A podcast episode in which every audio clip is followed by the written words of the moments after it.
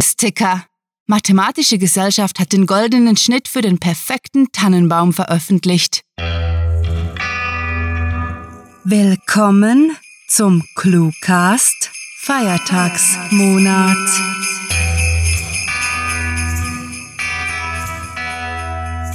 Wir freuen uns, euch zur heutigen verschneiten Episode begrüßen zu dürfen. Bleibt auch nach der Story bei uns, um wissenswerten Informationen zur Literaturplattform cluewriting.de zu lauschen. Zuerst wünschen wir euch aber Eierpunsch und viel Spaß mit der Kurzgeschichte.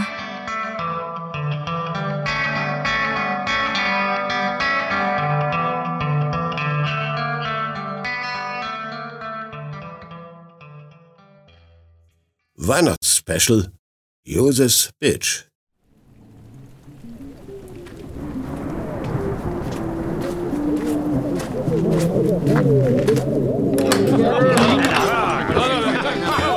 Oh hey, Josef! brüllt Markus durch die winzige Gaststätte.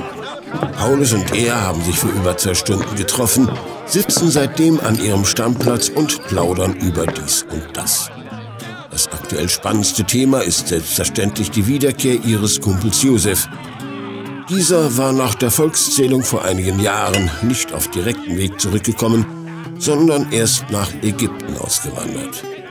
Erfahren hatten sie das alles erst viel später von einem Verwandten der Familie, sodass sie davon ausgegangen waren, ihr Freund sei für immer verschollen.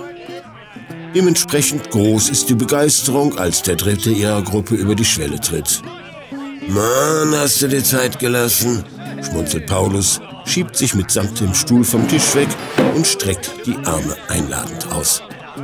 Ja, gibt Josef brummend von sich und nimmt die Umarmung widerwillig an. Ja, es hat gedauert. Er ächzt und lässt sich auf den freien Platz neben Markus fallen, welcher ihm kräftig auf die Schulter klopft. Schön dich zu sehen, Alter. Was geht? Ganz okay. Bei euch so? Ihr ist der Kraut. Das ging ihnen allen so, aber Josef wirkt nicht nur älter, sondern tatsächlich vollkommen ausgelaugt. Hey Jojo, du siehst ja krass kacke aus, klärt Paulus teils amüsiert, teils besorgt. Was ist denn los? Halt's Maul. Josefs saurer Ausdruck wird von einer abwinkenden Geste begleitet, es gibt einige Gründe, weshalb er dieses unvermeidbare Gespräch nicht führen will. Ja, sie ist sogar mehrere Wochen nach Ankunft zwei Dörfer weiter vor seinen Kumpels versteckt hatte. Ja, kann es denn sein? unterbricht der Wirt exakt im richtigen Augenblick die Runde. Der Greis kommt gebückt herangedackelt, putzt sich die Nase am Ärmel seines Gewands ab und schnauft dem heimgekehrten, ätzend säuerlichen Atem ins Gesicht. Bist du es, Josef? Ja, ich bin's, erwidert der Angehauchte, rückt weg und fügt hinzu. Gibst du mir ein Stückchen Wein aus? Zur Feier des Tages sozusagen. Sicher, sicher, flötet das betagte Männchen sichtlich erfreut über den längst überfälligen Besuch seines einst besten Kunden. Ein Minütchen. Damit latscht er zu Theke seiner beliebten, wenn auch schäbigen Schenke.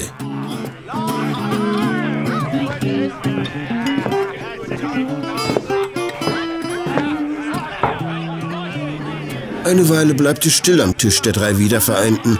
Dann räuspert sich Paulus. Ein schlechtes Zeichen, wie Josef weiß. Junge, sag, wieso hat das so lange gedauert?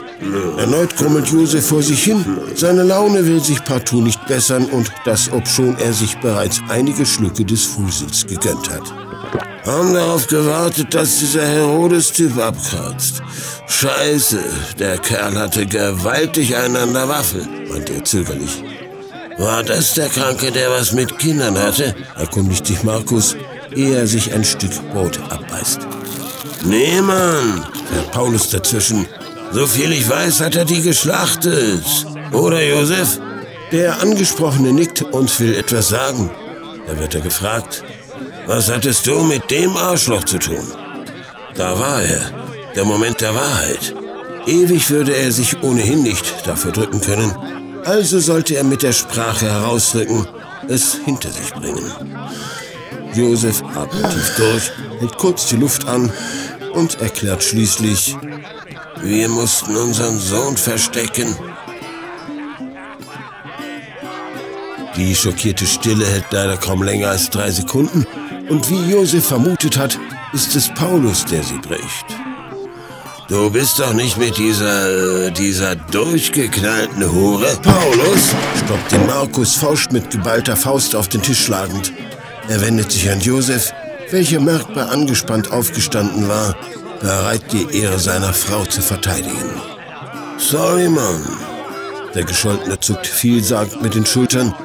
Ach komm, sie war doch schwanger mit dem Gehör eines anderen. Sowas geht ja mal gar nicht. Josef seufzt frustriert und legt den Kopf in den Nacken.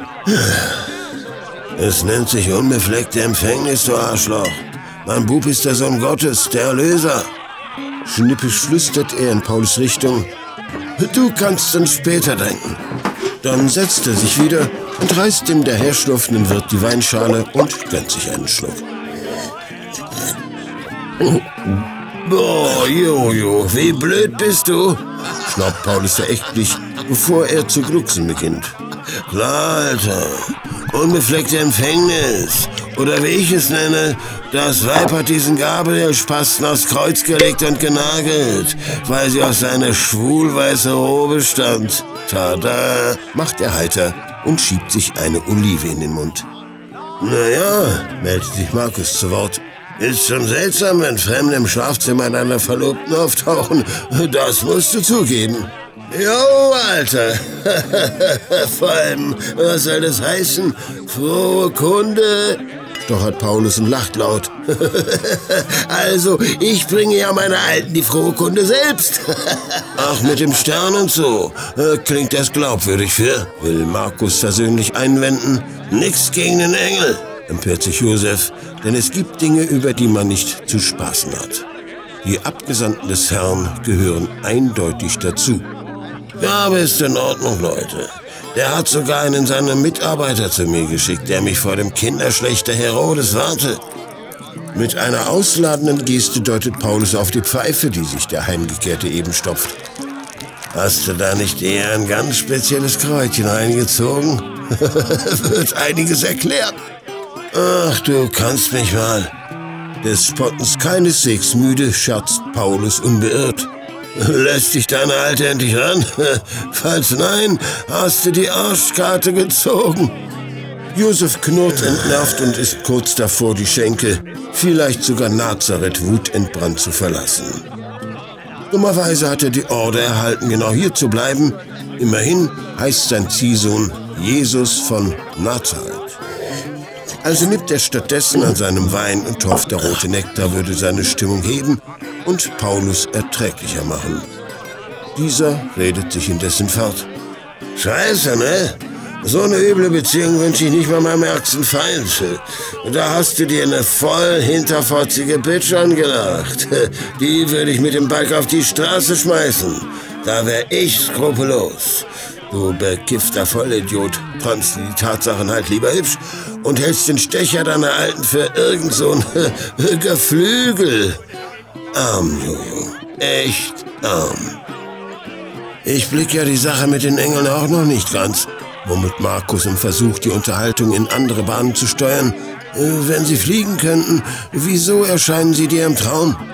Ich meine ja bloß, wie schwierig kann es für einen Engel sein, bei dir vorbeizuflattern? Hör auf abzulenken, wettert Paulus, der das Schälchen mit den Oliven leer gegessen hat. Sorry, Jojo. Die Story ist zu gut. Kriegst einen in die Fresse und hältst gleich noch die andere Wange hin. Tu dem Bengel und dir einen Gefallen und hau ab. Du verweichlichst den Scheißer sowieso nur. Leck mich, Alter, murrt Josef. Früher, als er lediglich ein schlichter Zimmermann war und sich nirgends für den Erlöser der Menschheit hatte rechtfertigen müssen, war sein Leben besser gewesen. So ehrlich muss er mit sich sein dürfen. Markus schlägt aufmunternd vor. Wenn an der Sache was dran ist und genug Leute dran glauben, werden sie Kirchen nach ihm benennen. Und wie heißen die? Paulus hatte nicht vor, sich diese Stallvorlage entgehen zu lassen. Kirche des Typen, der von seiner Braut betrogen wurde. Oder meine Troller lässt sich von Engeln flachlegen, Tempel zu Nazareth. Josef, dem die Sache endgültig zu bunt und bildlich geworden ist, widerspricht mit wütend donnernder Stimme. So blöd bin ich nicht. Ich bin ein Zimmermann. Ich erkenne einen Vollpfosten genauso wie einen Holzkopf, wenn ich einen sehe. Und du bist beides davon. Und ob du so blöd bist, Jojo, das liegt in der Familie. Deine Eltern vergaßen ja auch, von wem du abstammst und konnten sich nicht mal einigen, wann du Geburtstag hast. Sag du, royaler Holzkopf, bist du am 19. März oder am 16. Dezember geboren? Paulus dröhlt, ohrenbetäubend laut und dreckig. Selbst der stets um Ruhe und Frieden bemühte Markus kann nicht länger an sich halten und kichert verhalten. Sorry, Mann, hustet er. Der hat gesessen, quasi voll in die Eier. Als ob du die für was brauchst. Prostet der mittlerweile ziemlich betrunkene Paulus ihm zu, was sofort Markus Neugier weckt. Stimmt. Sag mal, Jojo, kriegt denn das Jesuskindchen auch Geschwister? So eine kleine Sippschaft? Na klar, die sind in Planung, antwortet Josef stolz, zumindest etwas, bei dem er sich sicher ist. Wenn gerade niemand seinen Nachwuchs massakrieren will, muss er die Gelegenheit wahrnehmen und selbstverständlich seine eigenen Bälger haben. Sucht ihr euch dafür wieder einen Engel? Oder verbreitet der Herr Ziehvater die Froho? Er zieht das Wort ausgelassen in die Länge. Kunde! Dieses Mal selbst? Oder nennst du einfach die Homies des Jesus so?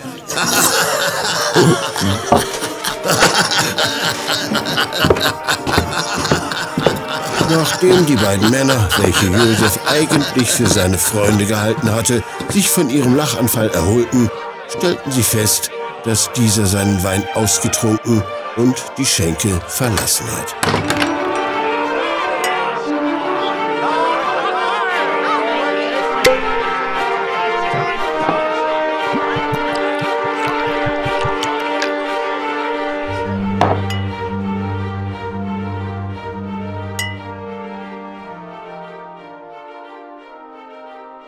Das war Josef Bitsch geschrieben von Rahel und Sarah. Für euch gelesen hat Werner Weihnachtsmann Wilkening. Da sind wir wieder, zurück aus der Eiseskälte. Nun aber sofort ans Kaminfeuer. Es gibt nämlich eine ganze Menge zu erfahren. Wir wissen, dass ihr kalte Finger habt, deswegen findet ihr unsere Hörgeschichten nicht nur auf unserer Webseite, sondern ebenso in praktischen Playlists auf iTunes, Stitcher, TuneIn und YouTube. Ihr könnt eure Handschuhe also getrost anlassen. Auch auf dem Smartphone finden die Schreiberlinge unter euch Mitmachaktionen sowie die ClueWriting Challenges. Regelmäßiges Vorbeischauen lohnt sich. Genauso lohnenswert ist es, sich unseren Dank zu sichern. Wir möchten uns megalotastisch bei unseren Patreon-Supportern bedanken, die sich für unsere Arbeit und euer Literaturvergnügen einsetzen. Hättet ihr Lust auf exklusive Kurzgeschichten und viele Rewards aus dem Hause Clue Writing? Kein Problem. Auf patreon.com slash cluewriting erfahrt ihr, wie ihr euch und uns literarisch famose Feiertage beschert. Kennt ihr schon unsere Sprecher, die euch die Hörgeschichten taufrisch in die Gehörgänge liefern? Besucht diese Helden des Cluecast auf cluewriting.de und vergesst nicht, dem glockenhellen Klang ihrer Stimmen zu folgen. Damit sind wir auch schon am Ende der heutigen Episode angelangt, wollen euch aber noch rasch dazu auffordern, die Feiertage mit uns auf Facebook und mit unserem Newsletter zu verbringen. Schaut vorbei und sagt Hallo, ho, ho, ho. Mit fantastiliardischem Dank fürs Zuhören und den festlichsten Wünschen. Eure Cluecaster.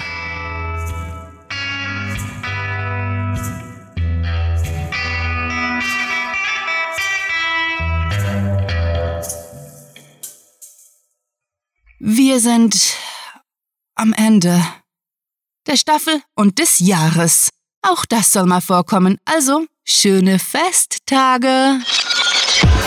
Der Cluecast ist eine Produktion der Literaturplattform ClueWriting. Für Feedback, Anregungen, Literatur und weitere Informationen begrüßen wir euch jederzeit auf www.cluewriting.de. Grandiotastischen Dank.